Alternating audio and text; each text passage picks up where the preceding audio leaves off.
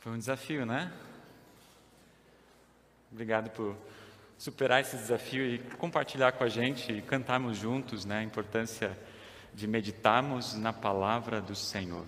Quero fazer duas leituras bíblicas agora que vão nos preparar nesse momento de reflexão. A primeira é do Salmo número 1, um salmo muito conhecido, é, que fala a respeito da verdadeira felicidade.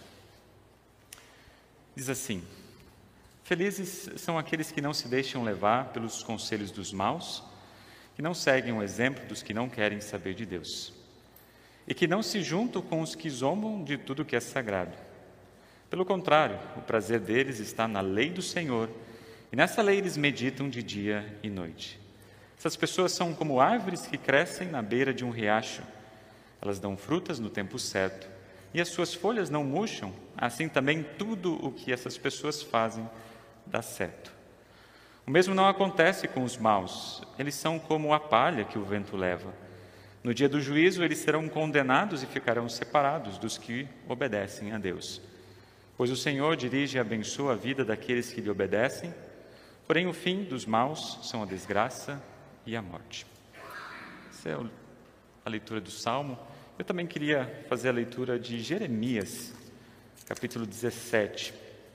Os dois textos que vão fazer é, de base para esse nosso momento de reflexão. A gente vai começar no versículo 5 que diz assim: O Senhor Deus diz: Eu amaldiçoarei aquele que se afasta de mim, que confia nos outros, que confia na força de fracos seres humanos. Ele é como uma planta do deserto que cresce na terra seca, do chão salgado onde não cresce mais nada. Nada de bom acontece com ele. Mas eu abençoarei aquele que confia em mim, aquele que tem fé em mim, o Senhor. Ele é como uma árvore plantada perto da água, que espalha suas raízes até o ribeirão. Quando vem o calor, ela não tem medo, pois as suas folhas ficam sempre verdes. Quando não chove, ela não se preocupa, continua dando frutas. Essas são as duas leituras que a gente quer meditar na palavra do Senhor nesta manhã. É, só vou pedir licença, que vou né, tirar a máscara, é, para também ter esse momento de reflexão com vocês.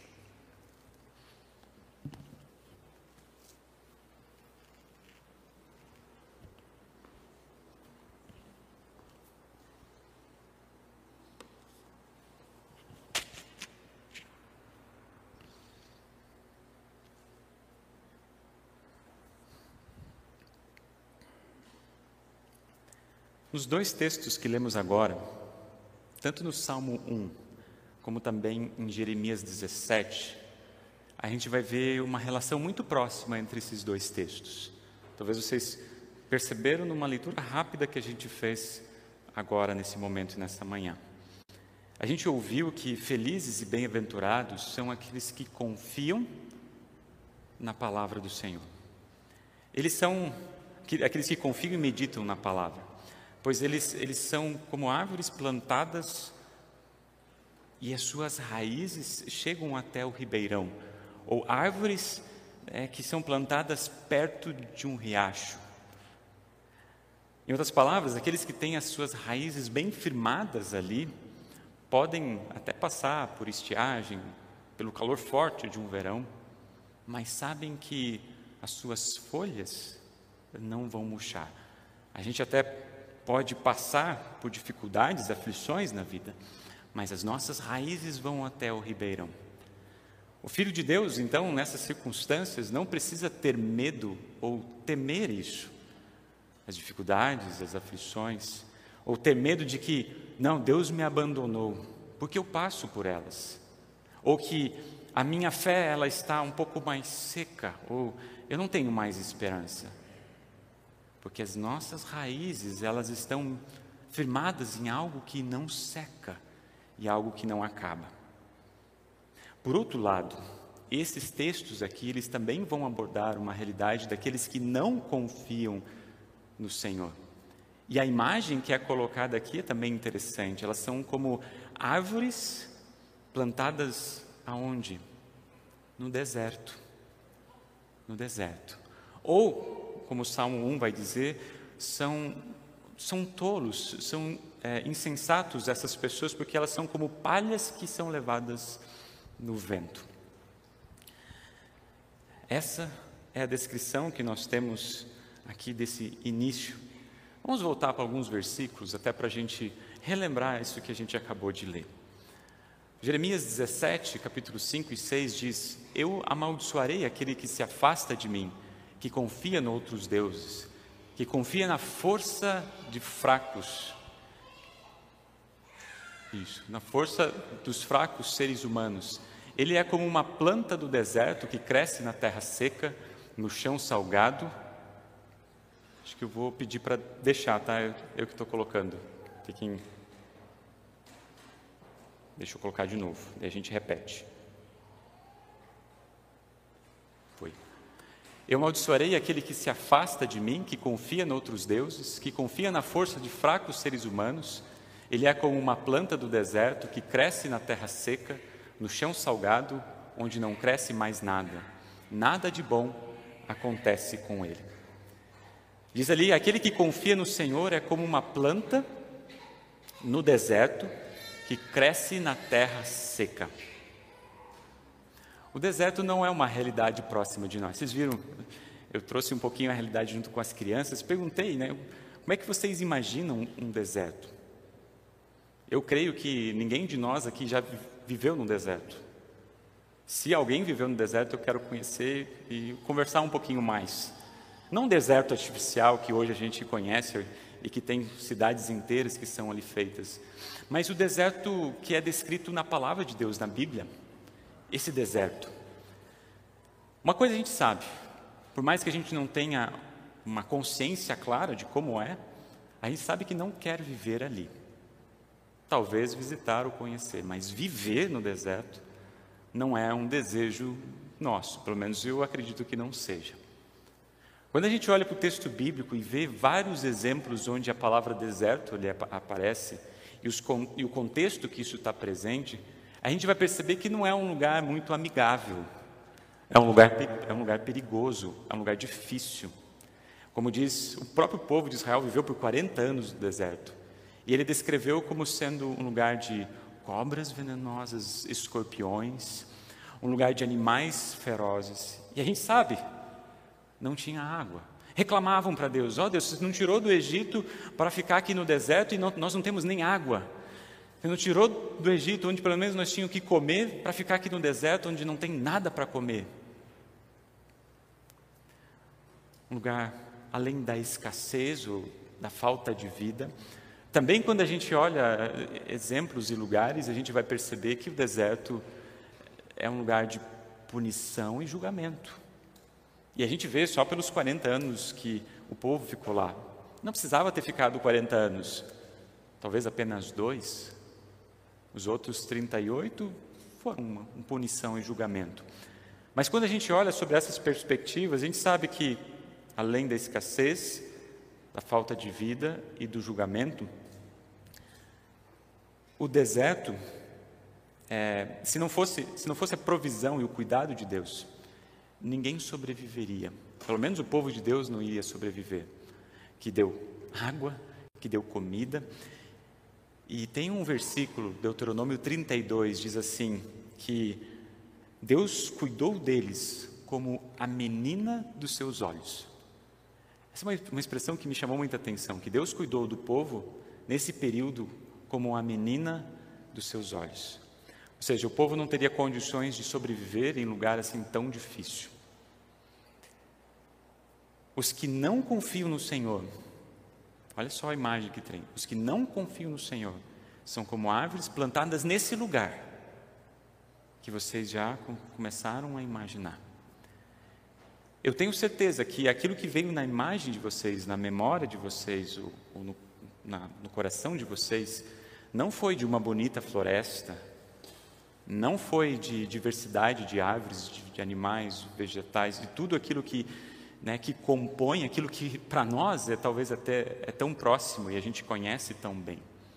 Talvez a imagem que veio na mente de vocês seja num lugar feio, pelo menos as crianças colocaram um lugar só de areia, né, um lugar que não tem vida, que não cresce nada, que, que nada acontece. deserto. Mas essas palavras que nós acabamos de ler e de ouvir aqui de Jeremias também fazem sentido quando nós olhamos para o contexto que o livro de Jeremias ele aparece. A gente sabe que o reino de Israel, no início com Davi e Saul, ele era um reino unido. Mas depois de um tempo ele se dividiu, o reino do norte e o reino do sul. O reino do norte havia sido conquistado pelos assírios há muito tempo antes. E Jeremias está falando aqui para o reino do sul, para Judá, Jerusalém, onde estava o templo. Só que acontece que Judá era pequenininho, comparado às grandes nações que estavam chegando, estavam se aproximando, eles estavam ficando encolhidos ali no meio de poderes, grandes poderes da época, o Egito, a Babilônia que estava vindo, eles estavam ali, o que, que nós vamos fazer? Onde nós vamos buscar por ajuda? E a gente sabe que eles buscaram ajuda para uma nação pagã, para o Egito. E o que aconteceu? Deixaram eles na mão. E pela história nós vemos que Judá foi devastada, o templo foi destruído, a cidade foi acabada. E a gente vê, a gente né, tem vários textos, isso é muito importante dentro do Antigo Testamento, esse momento da história. O que, que a gente percebe aqui em, em, Jeremias é aquilo que a gente tem no finalzinho, o que, Jesus, o que Deus disse. É, ao invés deles buscarem ajuda no Senhor, eles buscaram ajuda de um povo pagão. Como diz o próprio Senhor, eles buscaram ajuda e confiaram na força de fracos seres humanos. E Jeremias, diante dessa realidade, né, de testemunhar para um povo que não tinha seu coração em Deus, que não ouvia a sua mensagem, que todas as vezes né, vivia de forma contrária à vontade de Deus. Como é que Jeremias estava se sentindo? Fraco, sozinho, desolado, talvez como uma árvore plantada no deserto. Em certo momento, Jeremias, no capítulo 15, ele diz assim: Por que eu continuo a sofrer? Por que as minhas feridas doem sem parar? Por que elas não saram? Será que eu não posso confiar em Ti? Será que és como um riacho que seca no verão? Não sei se vocês já passaram por isso, mas uma oração não atendida uma ferida que ainda está aberta e não para de doer, uma doença que não tem cura, a perda de algo significativo, importante na sua vida. Talvez vocês vão pensar, parecido com Jeremias, o que, que eu fiz para merecer isso? O que, que eu deixei de fazer para merecer esse sofrimento? Por que, que eu me sinto como uma árvore plantada no deserto? Naturalmente, em tempos assim, nosso coração grita de desespero. E a gente fala que nem que Jeremias falou: Será, Deus, que eu posso confiar em Ti? Será que Tu não és uma fonte que, quando vem um calor forte, não seca? Onde eu posso buscar os nutrientes para que para me manter vivo? Jeremias sentiu o peso do seu pecado e deixou claro as suas fraquezas diante de Deus. Mas nesse texto que a gente vai ler agora, esse texto aqui de Jeremias na continuação é Deus falando e dando resposta a esses questionamentos de Jeremias. E Deus estava dizendo: Não, não, Jeremias, a minha fonte não seca, meu riacho é de água viva, e aqueles que passam por esses momentos não precisam ter medo, porque eu continuo dando e oferecendo e ofertando aquilo que não seca, aquilo que é eterno. Vamos ler, vamos reler isso. Deus diz, continua dizendo: Mas eu abençoarei aquele que confia em mim, aquele que tem fé em mim, o Senhor. Ele é como uma árvore plantada perto da água, que espalha suas raízes até o ribeirão. Quando vem o calor, ela não tem medo, pois as suas folhas ficam sempre verdes. Quando não chove, ela não se preocupa, continua dando frutas. É muito, essas palavras, elas ressoam aquilo que nós lemos no Salmo 1. Essas pessoas, aquelas que meditam na palavra do Senhor, são como árvores que crescem na beira de um riacho, elas dão frutas no tempo certo e as suas folhas não murcham. Assim também tudo o que essas pessoas fazem dá certo. Quem confia no Senhor, diz o texto, é como uma árvore plantada perto de um ribeirão. Ou, como diz o Salmo, é como árvores que, que crescem perto de riachos. Mas a realidade é que nós, seres humanos, eu, você, todos nós aqui, por natureza nascemos no deserto. Somos árvores que nasceram no deserto. Na verdade, todos nós nascemos como árvores secas e sem vida, sem raízes, longes e afastados da presença de Deus. Por natureza, por natureza, nós confiamos mais em nós mesmos e nas coisas que fazemos do que nós dependemos da graça e da misericórdia de nosso Deus. Sozinhos, seríamos talvez como arbustos feios, fracos, esquecidos num local inóspito, salgado, algum lugar esperando o tempo da morte. Se por um lado a maldição né, recai e Deus promete enviar é, a, se por um lado a maldição que Deus promete enviar aos pecadores é justa e deve ser aplicada para todos nós, porque todos pecamos, por outro lado, a gente vai ouvir uma mensagem totalmente nova, onde Deus ele essa maldição que era pra, a condenação que era para cair sobre nós seres humanos é colocada na pessoa de Jesus Cristo, por amor e graça do nosso Criador. Vejam, Jesus foi tentado no deserto. Ele foi pendurado numa árvore seca, sem vida. Diz o apóstolo Paulo, ele foi como maldito em favor de nós pecadores. Em outras palavras, foi colocado sobre ele os nossos pecados, lá na cruz. Mas ele venceu, ele ressurgiu. A dor que nós não teríamos como superar, ele venceu o nosso favor. E a sua ressurreição é a garantia de que todos os que confiam nesta verdade estarão unidos com Ele e terão como herança a vida eterna. Todos que se agarram nesta verdade, nessa promessa, que Jesus morreu por mim, por você, e me deu como, como um presente, como garantia, a vida eterna, nós estamos unidos com Ele. E o que, que significa estarmos unidos com Jesus? O apóstolo Paulo nos ajuda a entender e a refletir sobre isso. Se nós nascemos no deserto, na terra seca, e por natureza nós não confiamos em Deus, por estarmos unidos a Ele, nós somos árvores que fomos transplantados, fomos replantados em um outro lugar. Por estarmos unidos a Cristo, somos árvores plantadas nesse riacho, com água viva e corrente.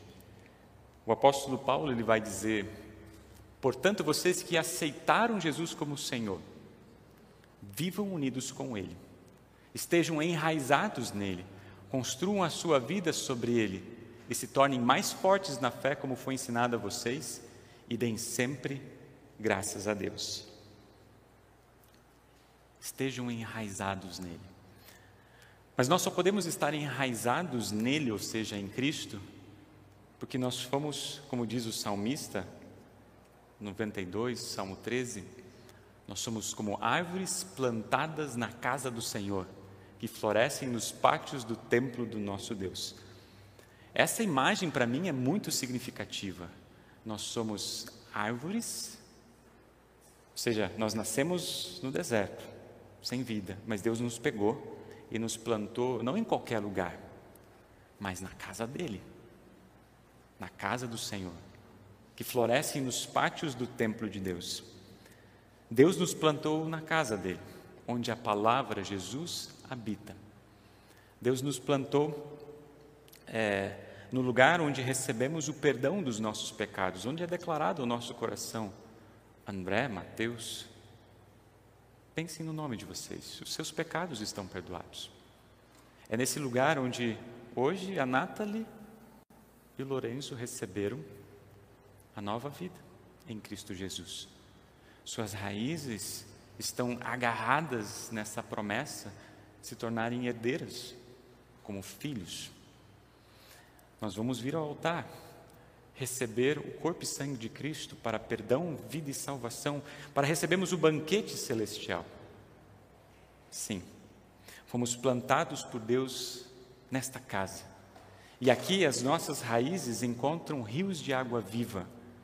Aqui somos enraizados em Cristo.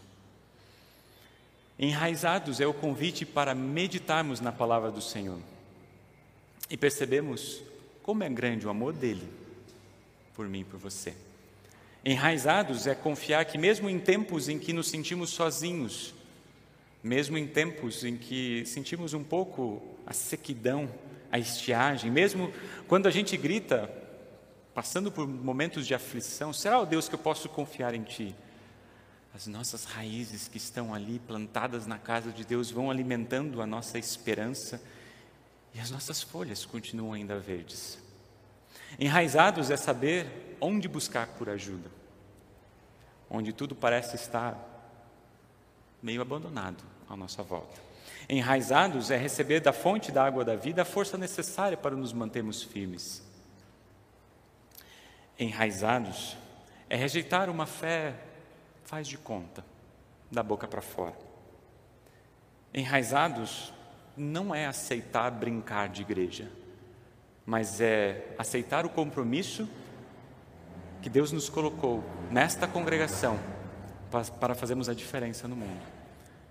Enraizados também não é apenas irmos à igreja, mas sermos a igreja aonde Deus nos colocou. Enraizados é o nosso grito: Ó oh, Senhor, tenha misericórdia de mim, que sou tão pecador. Trabalhe, Espírito Santo, com a minha terra, que muitas vezes está seca, e com meus ramos, que muitas vezes são rebeldes. Enraizados é o nosso pedido para que o Espírito Santo nos leve, pegue as nossas raízes e leve cada vez mais fundo ou mais próximo de Jesus. Enraizados é o nosso recado. Estamos aqui, com raízes bem firmes na cidade de São Paulo. Estamos juntos, como família. E quem quiser vir com a gente, pode vir. Porque vai encontrar aqui um lugar com muita abundância de vida e salvação. Enraizados é continuar crescendo, é continuar crescendo em confiança e dependência Enraizados é confiar cada vez menos naquilo que eu sou e naquilo que eu posso fazer e confiar cada vez mais naquilo que Deus é e faz por mim e por você. Enraizados é continuar crescendo na palavra, lendo, meditando todos os dias. Enraizados, mas não é olhar só para fora, só, só para dentro para a igreja, mas é olhar para fora, para o mundo, e fazer com que os frutos do Espírito Santo que foram dados a nós não fiquem somente aqui, mas seja levado e dado para as pessoas que estão ao nosso redor, testemunhando cuidado, amor ao próximo, em especial aqueles que estão, é, em, aqueles que sofrem. Enraizados é a presença de Deus na nossa vida. É como Deus nos alimenta e nos cuida. Enraizados é ser e viver como filhos de Deus. Por isso, queridos irmãos, a minha oração é para que as nossas raízes cresçam, não no deserto sem vida, mas cresçam aqui na casa do Senhor, na igreja de Jesus, onde rios de água viva fluem e onde a Sua palavra, a fonte eterna, nunca seca. Amém. Vamos fazer uma oração? Pode ficar sentados. Amado Pai Celestial, te louvamos porque sempre está presente na nossa vida e te pedimos que possa estar cada vez mais próximo e presente, enraizando as nossas vidas perto de Ti, que fomos plantados na Tua casa. Em nome de Jesus, nosso Senhor e Salvador.